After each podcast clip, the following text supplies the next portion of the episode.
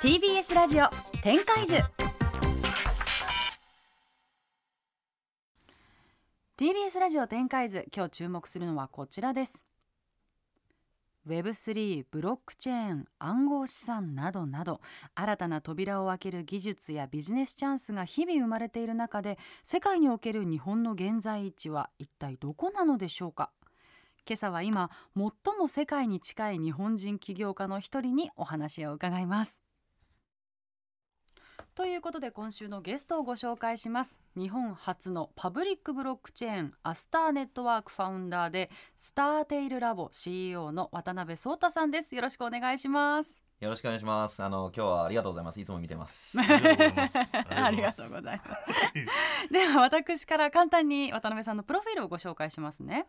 渡辺さんは今ご紹介した肩書きに加えてネクストウェブキャピタル博報堂キー3のファウンダーや日本ブロックチェーン協会の理事も務めていらっしゃるほか丸いグループや GMOWeb3 電通 Web3 クラブなどのアドバイザーもされていらっしゃいます。去年はフォーブス誌の選出するテクノロジー部門でアジアの30歳以下の30人にも選ばれましたと。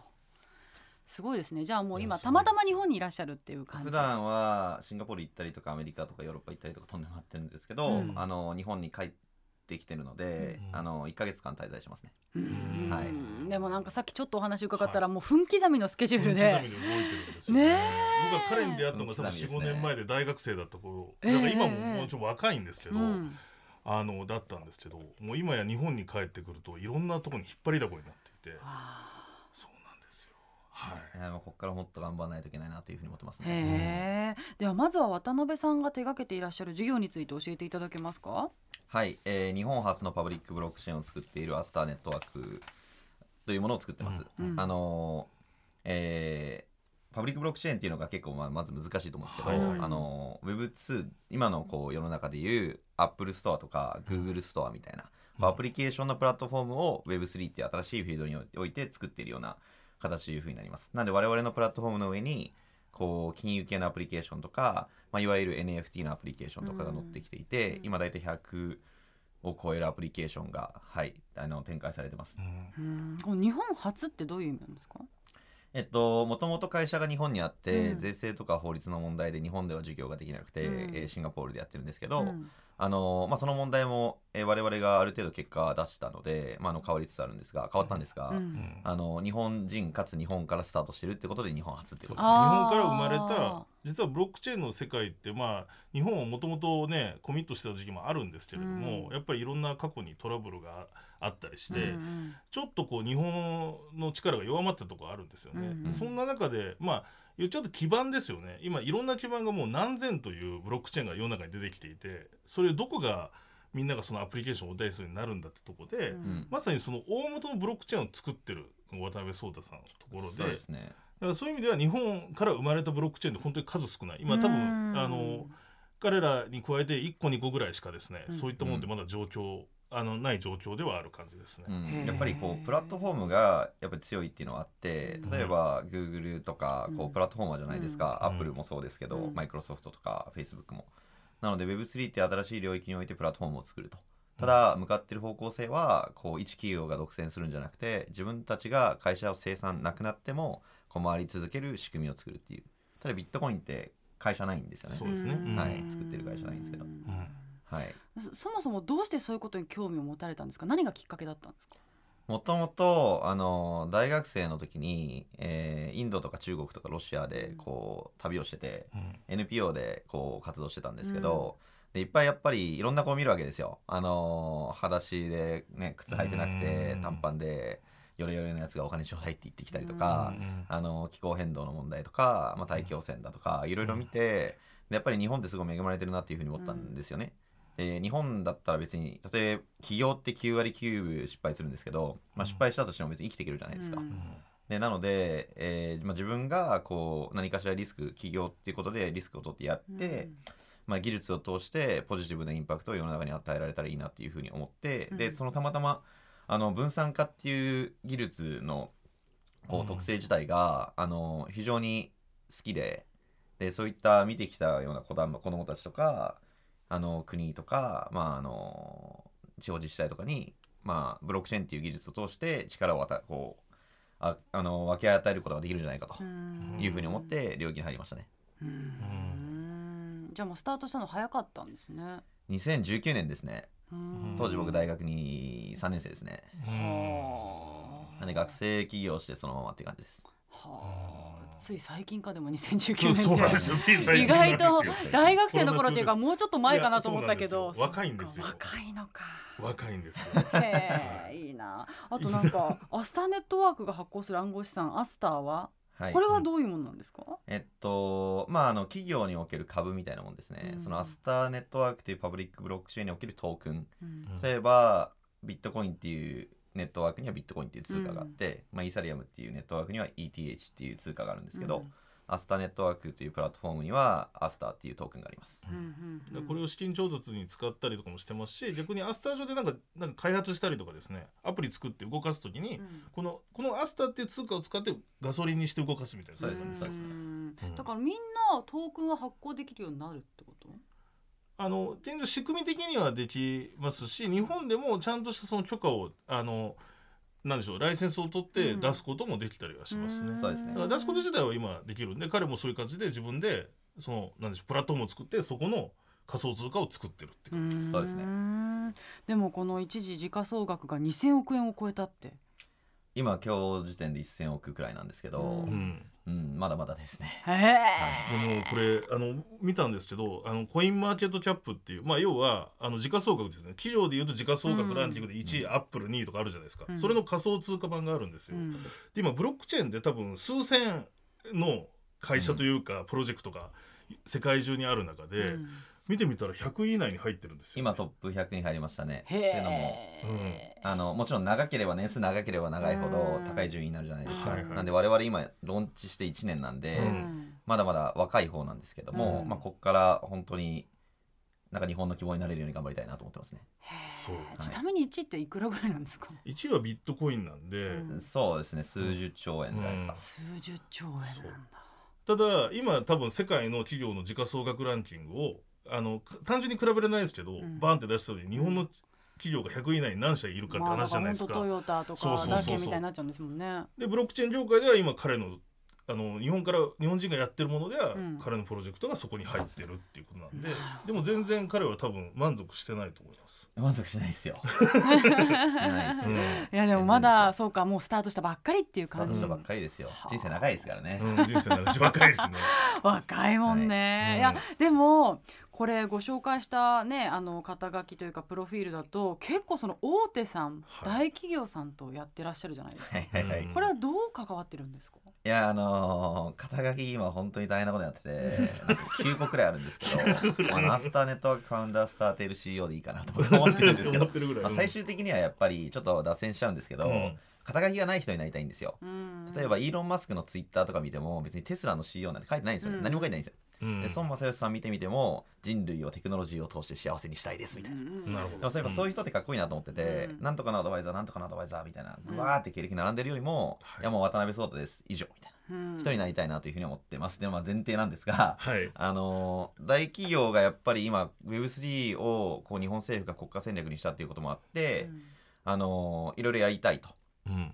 いうふうに今トレンドがあります。うん。で実際にトヨタさんとかソニーさんとか、うん。あの NTT さんとかも動かれているというような現状で、えーただあの Web3 が彼らの本筋のビジネスではないので、うん。そのケーパビリティだったりとかどうやってやればいいのかみたいなところがやっぱり難しいと思うんですね。うん。あの100%やつの僕も全然わかんないんで、うん。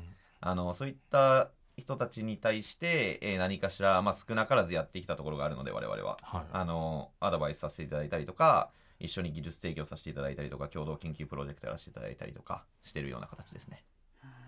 なので一緒に会社博報堂さんとは一緒に会社作りましょうってなって、はいこの博報堂 T3 っていうのがあったしまあ電通さんともじゃあ一緒にやりましょうっつってなんかやったり というような状況になってるんですよ。一人で足りてます？足りてないんですよ。足りてない 寝れないんですよ。足りてないですよねね。さらにあの今アスターファウンデーションとか我々のチーム大体45人くらいいて、あの19カ国にいるんで、うん。マジで寝れないっていう。からどっかの国の人が彼の部下たちはうん。働いてるんですよ、うん。19カ国にいるから。常にね。24時間働いてます。大変。でもどうですか？まあなんとなくもうみんな何かやりたいとは思ってるけどどうしたらいいか分かんないっていう企業さんが多いのかなと思うんですけど、うん。どういう課題がありそうですか、いややっぱりそのブロックチェーンとか Web3 っていう領域が既存のこう株式会社のモデル、うん。あの純粋にマーケットシェアの中で何パーセント取って独占していくモデルと完全にこう反対側にいるので、うん。じゃあどこまでこう分散的にやってどこまで中央集権的にやってみたいなその塩梅が非常に難しいですね。うん。はい、そうですね。既存ビジネスともを潰してもダメだから、うんでも多分うまくブレンドするところみたいなところを、ね。多分大手さんとかは大事。はだ要はある企業さんがいっぱいお客さんいるのに Web3 やりますって言ってその人たちが離れちゃうと意味がないので、ね、多分そこら辺の勘どころを多分渡辺さんもアドバイスしてるいるし。というところだと思いますね。で多分世界中のあのそういう先端にいる本当にガチガチの先端の技術ばっかりのところからも資金調達とかしている一方もともとまあにあの日本でも住んでいたし日本のビジネス分かってるので多分そこのなんか架け橋になってるんだなっていう政治とかも含めてう、ん、っていう印象があります。そうですね。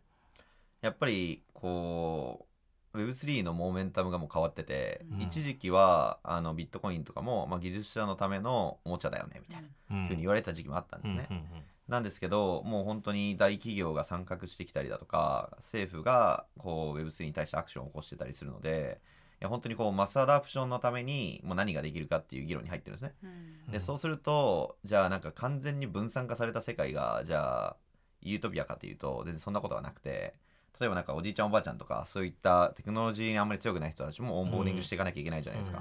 技術は人のためにあるべきだと思うので、まあ、そういった時に何ですかねあのいい政府とかってまあ中央集権的な組織なので、うん。あのいい塩梅を見つけるためのコミュニケーションっていうのを今、うん。大企業とか政府の方々とはやっているような形ですね。う。ん。なんかそのやっぱりその税制とか規制の問題で日本で出てできなくてうん。出てっちゃう人が結構多かったと思うんですけど、めっちゃ多いですね。それはもう変わってきてるんですか？いや変わってきてはないんですけど いい方向に進みつつあるかなっていう。進みつつちなみによくその話されるのの代表が彼ですね。彼がそのさっきの2000億円作った時に、うん。今までの法律だとその2000億資金調達しただけなのに結局税金払わないとダメそっか、うん。500億ぐらいえっと、日本でもし我々がトークン発行そのままやってたら、今年の税金が大体120億円くらいですね。うん。でそれ払えないじゃないですか。だって始まったばっかりの、うん。はいだからそこを変えるっていうのは今変わろうそうですねとしてる変わりましたね。はい。うん。あの払いたくないんじゃなくて払えないんですよ。うん。払うと払うとその破産ですね。うん。うんはい。そうですよね、まあ、もったいないですもんね。もったいない。せっかくだから日本でねやってもらった方が。そうなんですよ。それって世界的にはあれなんですか？日本ってどういう位置なんですか今？今日本はめちゃくちゃチャンスのある国ですね。あのうん。やっぱりいろんな事件とかが海外であって、ちょっとアメリカ側が今後厳しくなってくるので、うんこう今日本があの議員さんとかかなり分かった方々いっぱいいるので、こう Web3 をどんどんプッシュしていこうで大企業もどんどん乗ってこようっていうフェーズが今ですね。でそこがうまくいけば日本がもう一回世界の最先端に立つ可能性はあると僕は思ってます、なんで本当に今が一番重要なタイミングですねへえ今はどこが強いんですか？やっぱりアメリカ？アメリカですね。でもアメリカが本当にめちゃくちゃ今厳しくなってうん。裁判がめちゃくちゃ起こり出してるんですよ、うん。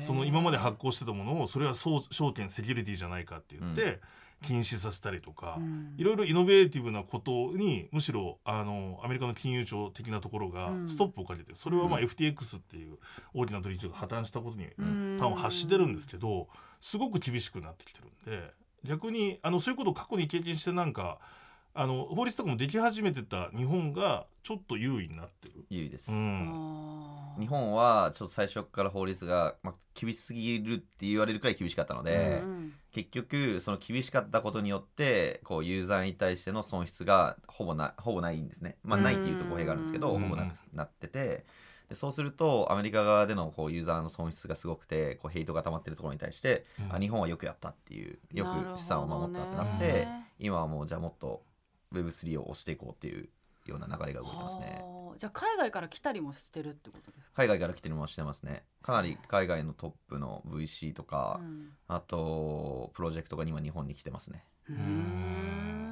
はいなんかこういい話ですね。いい話だと思います。全体的に30年ぐらいずっと不景気不景気って言われてきたけどなんかそれがまた変わるぐらいの勢いがあったりするのかなと、うん、実際彼はでもそこを目指してるとそこ目指してますね。うん。失われたうん。な何十年をもうここで止めるっていうのをよく言ってる、うーん。まあちょっと僕一人で止められるレベルだと思うんですけど。さすがにね。さすがにね。うん。さすがにね。えでもそこまで思うのはどうしてですか？いやまあ純粋に起業家として悔しいからだとは思います。うん。例えばこのまま失われ続けてて僕の人生失われ続けて死んだ時に、うん。じゃあ次の僕の子供とか孫とかがいやおじいちゃんの世代とかお父さんの世代が悪いみたいになるじゃないですか、うん。でそこに対してまあごめんねってなるじゃないですか、うん。で今がすごいもう本当に多分国際的な今の GDP 見てもこう日本の製造業の強さとか、うんあの新しいチャンス目の前にあるものを見てみてもここがラストチャンスになる可能性が非常に高いっうん。ていうふうには思ってますね。うん。であと日本の歴史って大体40年くらいでまあ明治維新らへんからこう上がったり下がったりしてて、今バブル弾けて大体30年とかなので、まあ、こっからの10年でどこまでこう戻せるかでその後の10年でどこまで作れるかっていうのが非常に重要なんですよね。なるほど、まあ、歴史的なこう流れのサイクルでいうと今そこのフェーズにいます。なんか希望が。いやもう渡辺さんお願いしますって感じになりますよねいい気分になってきましたよねいやでもねあのねいつも言うんですけど、はい。あのーよく神格化されちゃうんですよ僕、うんうんうん。あんまり日本にいないし、はいはいはいあのーそうね例えば何何億円みたいなところだけやっぱメディアの方ま々あそうね。で出すじこういうふうにゃないですか言うとね、うん。まあ、ただ僕って別に特別な人間じゃなくて、うん。あの東京大学2回落ちてて例えばなんか1回目の入試と2回目の2年目の入試で僕あのあれなんですよ。点数落ちたんですよ。1年の勉強してるのに 点数。浪人で落ちたんだね何何してたんだっていうね。あのねすごい勉強してたんですよ、うん。まあ、落ちたりとか、まあ、あと別にあの英語とかもあの大学生になってから海外初めて出たような感じなんで、うん。今それこそ普通に喋ってますけど、まあ、あの結構努力し全た然りあの帰国子女とかでない。いんですよゃないし。あとエンジニアでもない。そう。実はエンジニアでもない。そう。だから、まあ、たまたま僕の周りに優秀な人がいるだけでうん。なんで僕じゃなくてもできると思うんですよね。だからそう思ってほしくて逆に。うん。あの例えばなんか孫正義さんとかはどう、はい。わかんないですけど超人に見えちゃうじゃないですか、うん。イーロン・マスクとか。うん。だからあれになろうって思う人あんまりいないと思うんですよね。俺には無理だみたいな。まあねイーロンマスクでね。そうそうそう。うんうんあのーでもじゃあ颯太さんができるんだったら私にも僕にもできるかもしれないみたいな人たちが増えるといいんじゃないかなと思います、なるほど。ということでねお時間も迫ってきてしまったんですが、今後の渡辺さんの展開を最後に教えていただけますか？そうですね。あのー今年の23年は本当に日本を Web3 のこのマーケットでもう前に進めるってことをやろうと思っていて、例えば今トヨタさんと一緒にハッカソンをやらせていただいたりとかソニーさんと一緒にインキュベーションプロジェクトをやらせていただいたりとか、うん。まあ、日本の大手の企業さんと一緒にやらせていただいてます、うん。でその中でこう Web3 っていうのをちゃんとこうグローバル水準に持っていきたいなというふうに思っていてでそれが終わったら24年からはこう Astar とか僕自身ももうちょっとグローバルアジアナンバーワン目指して頑張っていこうというふうに思ってます。うんはいすごいですよね。年下ですけどちょっとリスペクトしますよごいね。ね本当に。うん。頑張ってほしいですね本当に応援します。ありがとうございます ということで今週のゲストは日本初のパブリックブロックチェーンアスターネットワークファウンダーでスターテイルラボ CEO の渡辺壮太さんでした。ありがとうございました。ありがとうございました。ありがとうございました。新たなビジネスの展開図に注目。TBS ラジオ展開図もっとプールのスポットライト。誰一人取り残さない社会をキーワードに。ゲストをお招きしながら勉強するやつ。みんなで考えてゆこうスポットライト。毎週日曜夜11時配信スタート。